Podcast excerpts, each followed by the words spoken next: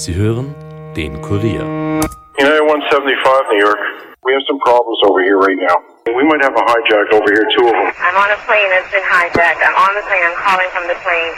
I want to tell you I love you. Please tell my children that I love them very much. And I'm so sorry, babe. I hope to be able to see your face again, baby. I love you. Bye. What? The 737? Hey, what? Like the World Trade Who are you talking to? Oh, God. Oh, my God. Hallo bei den Fakebusters. Mein Name ist Birgit Seiser und heute hinterfragen wir den Terroranschlag, der die USA in ihren Grundfesten erschüttert und die Welt nachhaltig verändert hat. Am 11. September 2001 raste ein Flugzeug in das Finanzzentrum der Welt in New York, das World Trade Center. In den ersten Minuten glauben viele an einen Unfall. Kurze Zeit später kracht eine zweite Maschine in den zweiten Turm. Nach einer Stunde stürzen die mächtigen Bauwerke in sich zusammen. Fast 3000 Menschen werden an diesem Tag ihr Leben verlieren.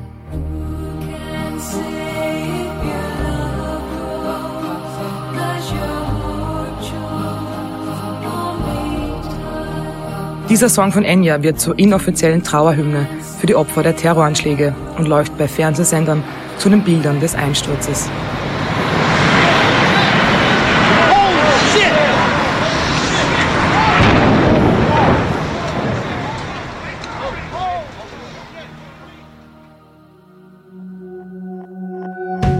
Es wird aber noch weitaus mehr als 3000 Opfer geben.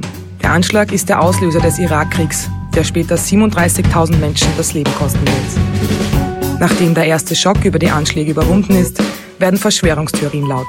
Präsident George W. Bush hat den Anschlag veranlasst, um den Krieg zu rechtfertigen. Was als Krieg gegen den Terror deklariert wurde, war in Wirklichkeit ein Krieg um Öl. Kann es sein, dass die US-Regierung fast 3000 Bürger opferte? Wie ist es möglich, dass ein Bauwerk dieser Größe einfach wie ein Kartenhaus in sich zusammenfällt? In Teil 1 unserer 9-11-Folge gehen wir der Chronologie der Ereignisse des 9. September 2001 auf die Spur und tragen Beweise zusammen, die hinterfragt werden müssen.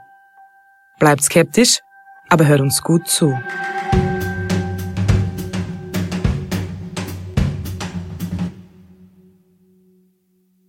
You're, you're over in Chelsea. Um, did you hear the explosion Oh, from yes. your position? Yes, we did. As a matter of fact, we we heard it and and because I was just like standing there, pretty much looking out the window. I didn't see what caused it or if there was an impact.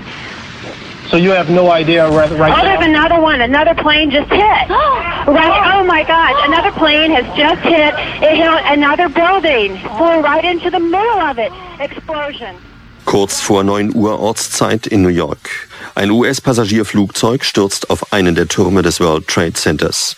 Wenig später rast eine zweite Maschine in den anderen Turm. Guten Abend, meine Damen und Herren. Die USA sind von einer beispiellosen Terrorwelle heute heimgesucht worden. Behörden befürchten Tausende von Toten und Verletzten. Am 11.09.2001 wird die Welt um 8.44 Uhr mit einer lauten Explosion aus ihrer herkömmlichen Bahn gerissen. Ein Flugzeug rast in den 417 Meter hohen Nordturm des World Trade Centers im Herzen von New York City.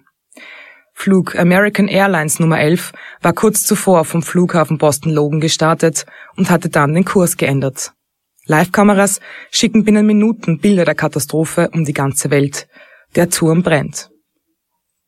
Während alle Newsstationen darüber spekulieren, was passiert ist, verfolgen Millionen Menschen live vor den TV-Schirmen das Unglaubliche. Um fünf nach neun steuert eine zweite Passagiermaschine in den Südturm des World Trade Centers. Es ist ebenfalls in Boston gestartet und es ist United Airlines Flug 175. Wie zwei rauchende Zigarren erheben sich die Türme über New York. Nun steht fest, Amerika wird angegriffen. I opened the door to the classroom, and then there was a break in the conversation in the front of the classroom where the teacher was then speaking to the students.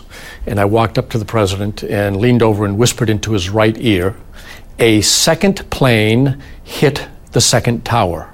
America is under attack. And the president did not move from his seat. I opened the door and left. I was really glad he stayed in the classroom and did what he did. So schildert Bush-Berater Andy Card in einem BBC-Interview die Szene, in der er dem damaligen US-Präsidenten über den Anschlag informierte. Bush war zu diesem Zeitpunkt gerade bei einem PR-Termin in einer Schule in Florida. Trotz der schockierenden Information bleibt er ruhig. Was Card als positiv bezeichnet, wird dem Präsidenten später viele Vorwürfe einbringen. Zu emotionslos sei seine Reaktion gewesen. Wusste Bush schon vorher, was passieren wird? Blieb er so ruhig, weil ihn der Anschlag nicht überraschte? Verschwörungstheoretiker sagen ja.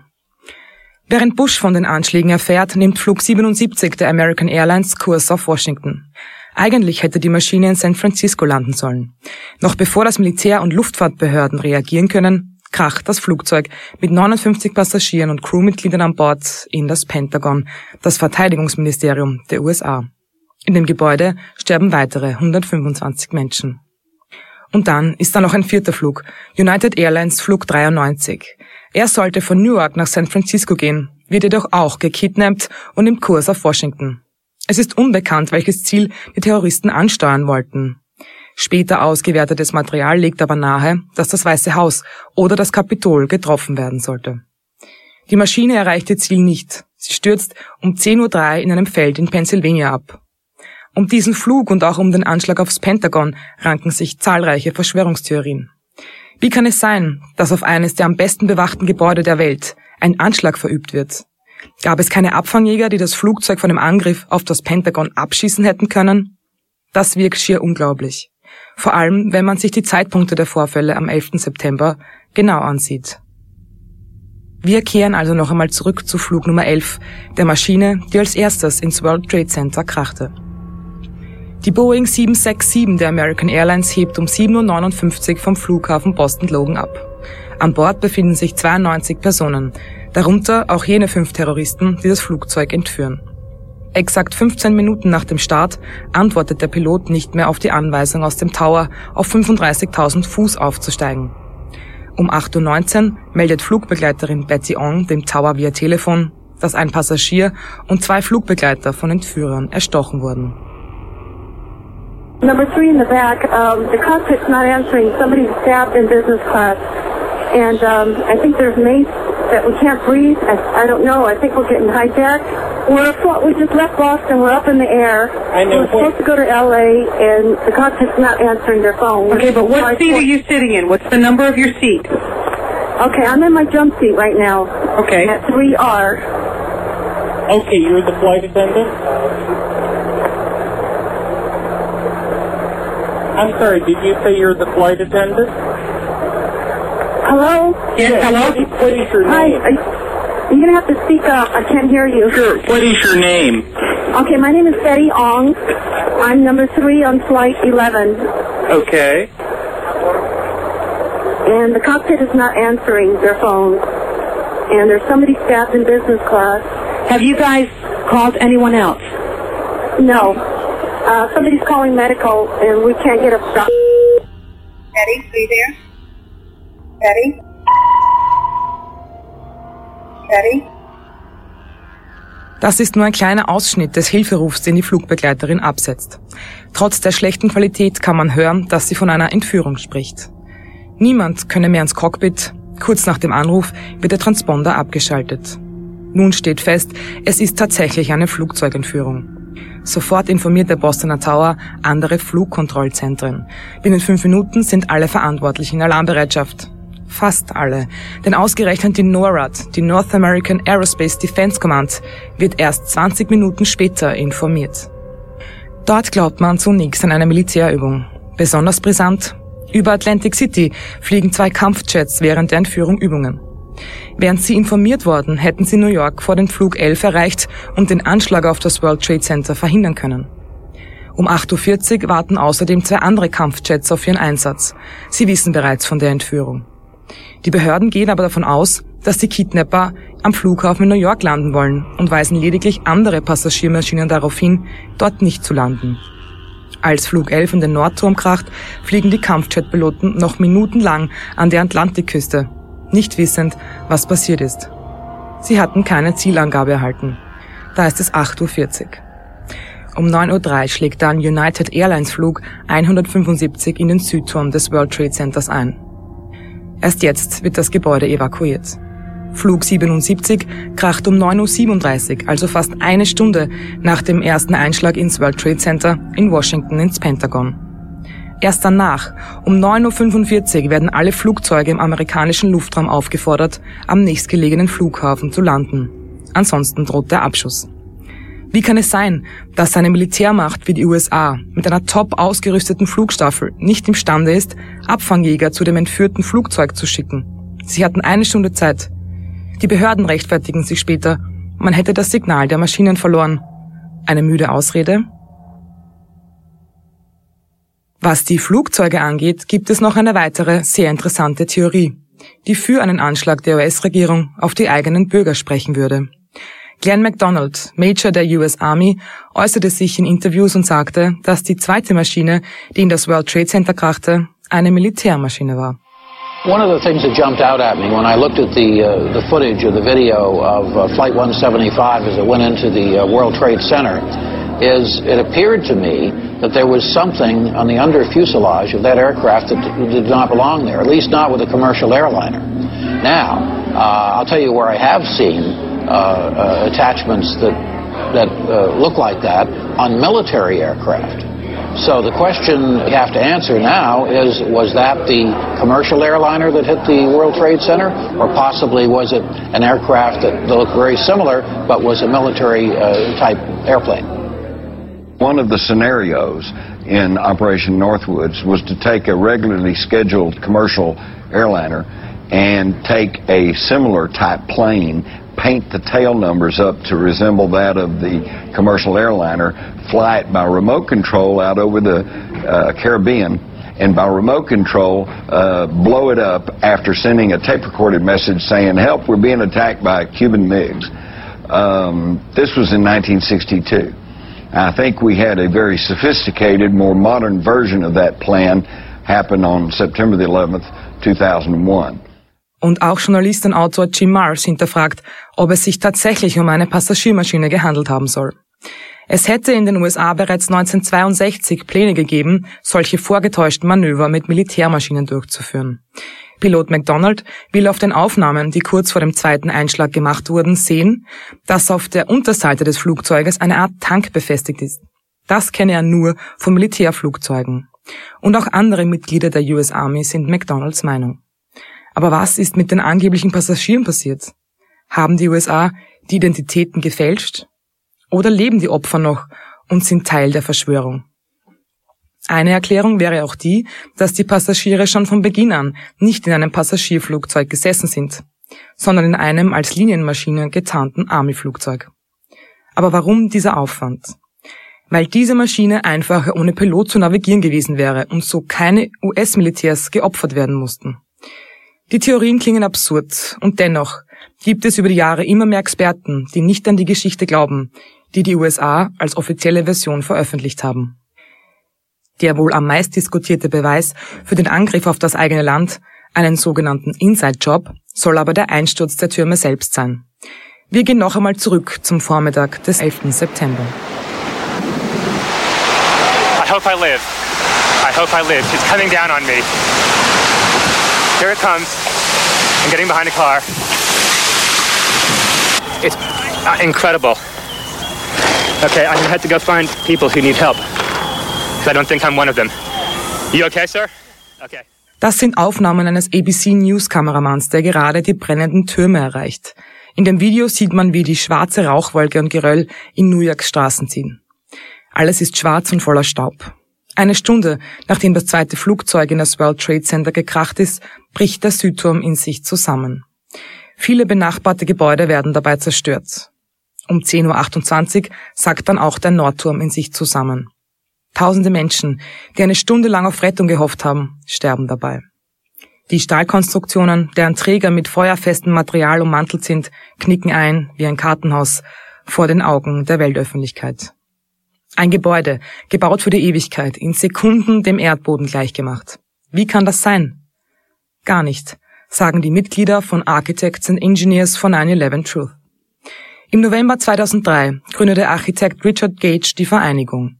Über 2000 Experten fordern eine erneute Untersuchung des Einsturzes, denn der soll ihrer Meinung nach kontrolliert abgelaufen sein. most uh, Americans are completely unfamiliar with this. In fact, architects and engineers uh, around the world, uh, mostly all unfamiliar with the third worst structural failure in modern history. I mean, here is a 47 story skyscraper. At uh, 5:20 in the afternoon, it drops like a rock, and I mean this fast. Free fall acceleration, straight down, uniformly, symmetrically, as you saw. Now, a building with 40,000 tons of structural steel cannot fall straight down like, like we saw without all 80 columns on each floor being removed simultaneously and then synchronistically timed floor by floor. It looks exactly like a controlled demolition. But NIST tells us no, this came down due to normal office fires. So you can begin to see the problem right off the bat. Normal office fires have never brought down a skyscraper ever before. We have steel framed, fireproofed skyscrapers for a very good reason, and they have protected our towers uh, for a long, long time. In diesem Interview mit dem News Network C-SPAN sagt Gage, dass es unmöglich ist, dass ein Gebäude aufgrund eines Feuers einfach in sich zusammenbricht.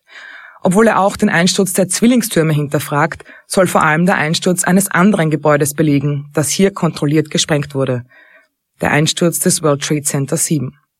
Das Gebäude mit 47 Stockwerken wird beim Einsturz der beiden Türme von Trümmerteilen getroffen.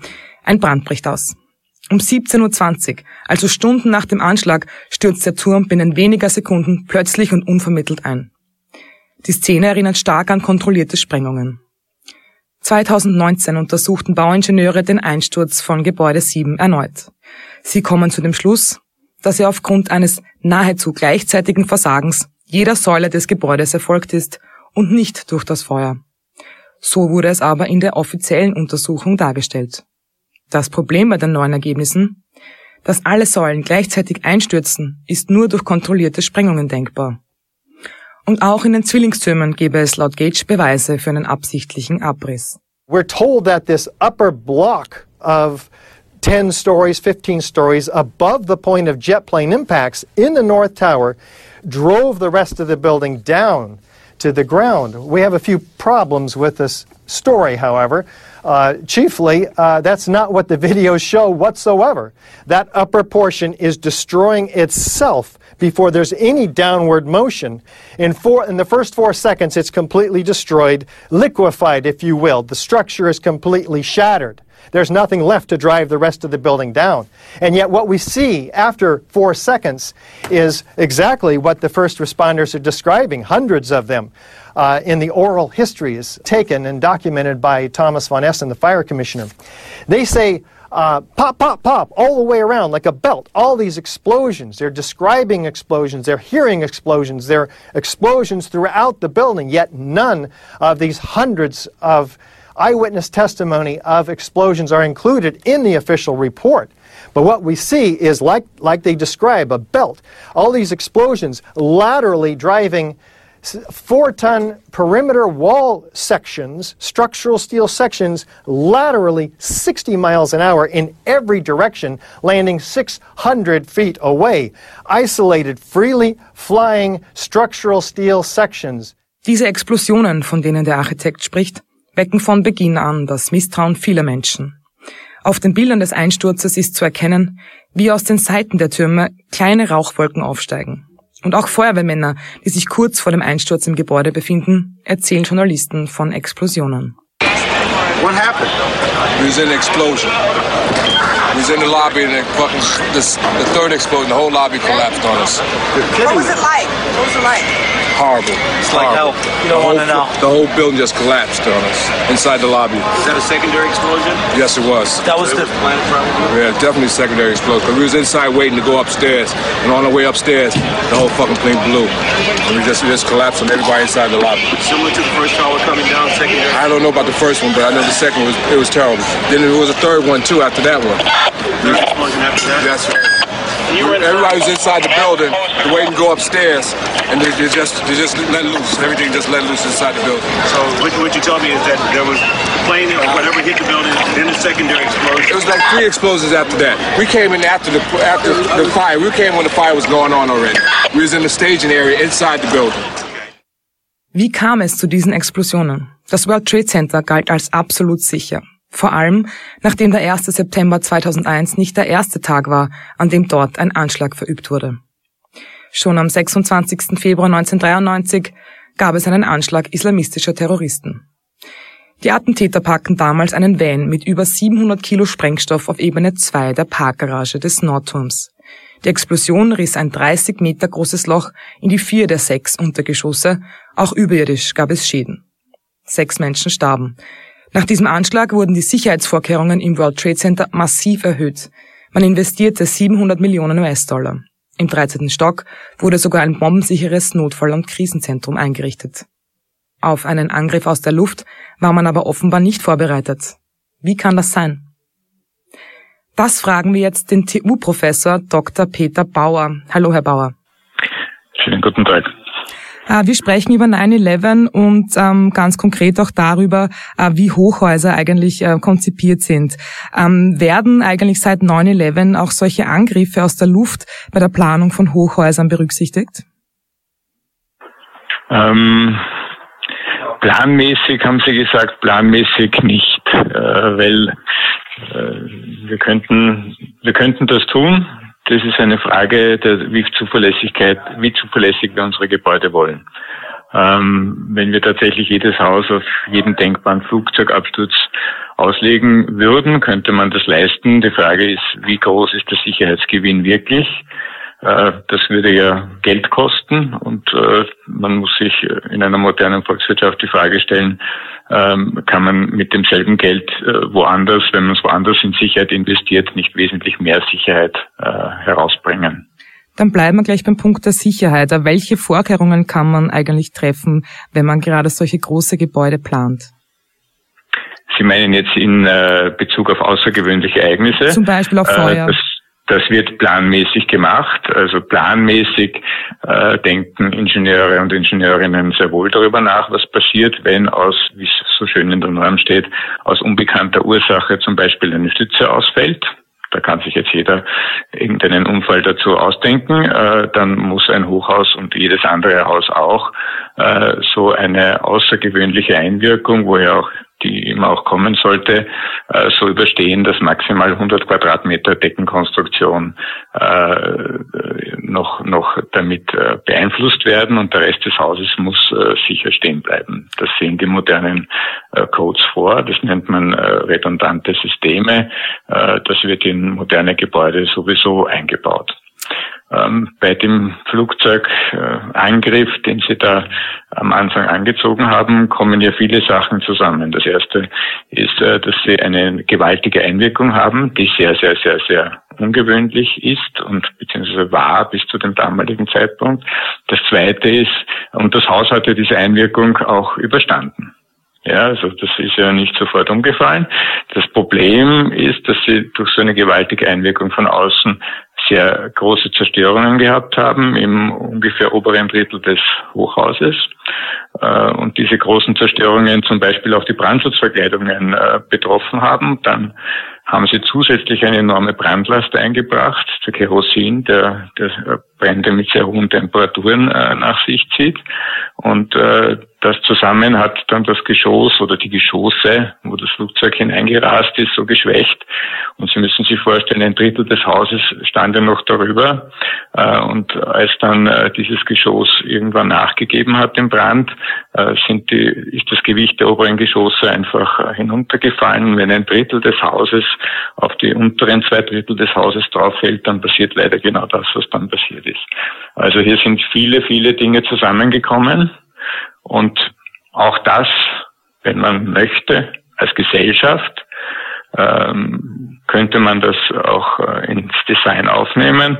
Aber ähm, noch einmal, das würde natürlich sehr, sehr, sehr viel Geld kosten. Und die Frage ist, ob man, wenn man nicht dasselbe Geld in die Sicherheit des Straßenverkehrs steckt, ob man da nicht viel, viel mehr Effekt hat. Das heißt, Sie können sich aber schon erklären, warum die Hochhäuser schlussendlich eingestürzt sind, weil es gibt ja viele Skeptiker, auch Architekten und Ingenieure, die sich da ähm, skeptisch erklären.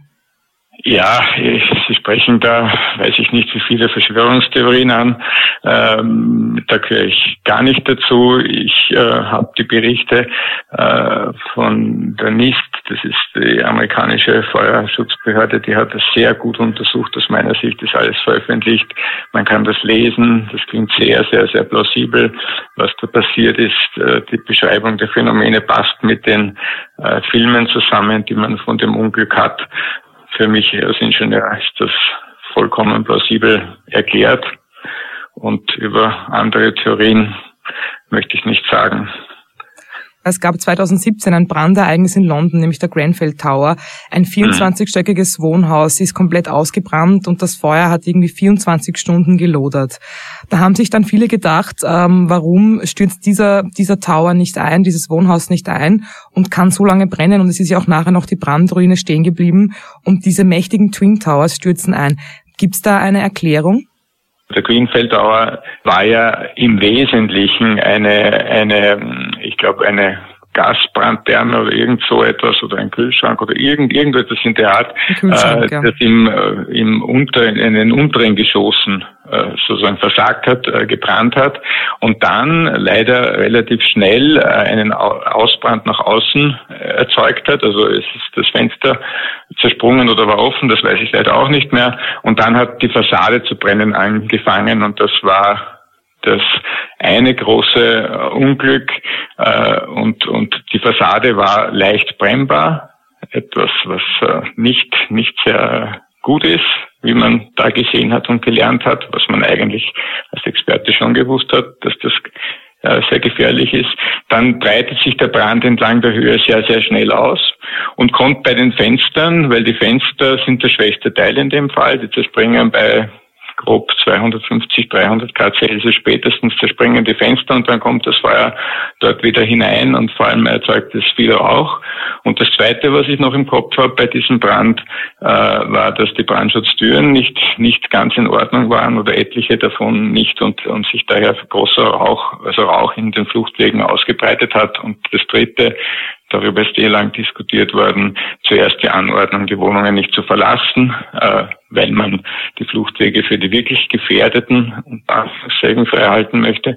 Und äh, das war eben aufgrund des der, der Verbreitung des Brands über die Fassade, die das sehr schnell ging, weil die Fassade leider sehr gut gebrannt hat, äh, in Wirklichkeit der falsche Rat. Äh, es war sehr ungewöhnlich, deswegen die Feuerwehr hat damals sicher sehr, sehr viel gelernt äh, und jetzt schaut man sicher besser auf solche Fassaden. Warum steht das so lange? Ein Außenbrand erzeugt ganz andere Temperaturen als ein Brand eher im Inneren und äh, es war jedenfalls am Anfang äh, nicht so, dass eben die Brandschutzverkleidung oder äh, in dem Fall war es ein Stahlbetonhaus, meiner Erinnerung nach, äh, die zum Beispiel die Betondeckung durch diesen massiven Erstimpact, wenn da ein Flugzeug hineinrast, äh, zerstört war. Das heißt, die, die normalen Brandschutzsysteme waren in Ordnung und haben eben dem Feuer entsprechend Widerstand geleistet, dass trotzdem sehr, sehr viele äh, Tote dort auch äh, zu beklagen waren, ist, ist dann eben äh, dieser raschen Brandausbreitung geschuldet äh, und den verlegten bzw. verrauchten Fluchtwegen. Das klingt alles sehr schlüssig. Vielen Dank, Professor Bauer von der CU Wien. Dankeschön. Dankeschön. Wiederhören. Wir fassen noch einmal zusammen. Obwohl viele Architekten den Einsturz für unmöglich halten, gibt es auch jene, die ihn sich logisch erklären können. Das Gebäude war einfach nicht standhaft genug, einem Angriff aus der Luft mit einer derartigen Sprengkraft standzuhalten. Und dass das Militär nicht schnell genug reagierte, ist wohl einfach mit einer Verkettung unglücklicher Umstände zu erklären. So tragisch das auch sein mag. Aber wir von den Fakebusters haben noch tiefer in den 9-11-Akten gewühlt.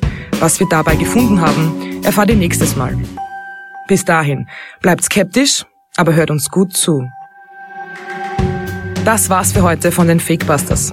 Wenn ihr mehr Informationen über diesen Podcast wollt, findet ihr sie unter www.kurier.at slash fakebusters. Wenn euch der Podcast gefällt, abonniert uns doch und hinterlasst uns eine Bewertung in eurer Podcast-App. Fakebusters ist ein Podcast des Kurier Moderation von mir, Birgit Seiser. Schnitt Dominik Kanzian, Produzent Elias Nadmesnik. Weitere Podcasts findet ihr auch unter www.kurier.at slash podcasts.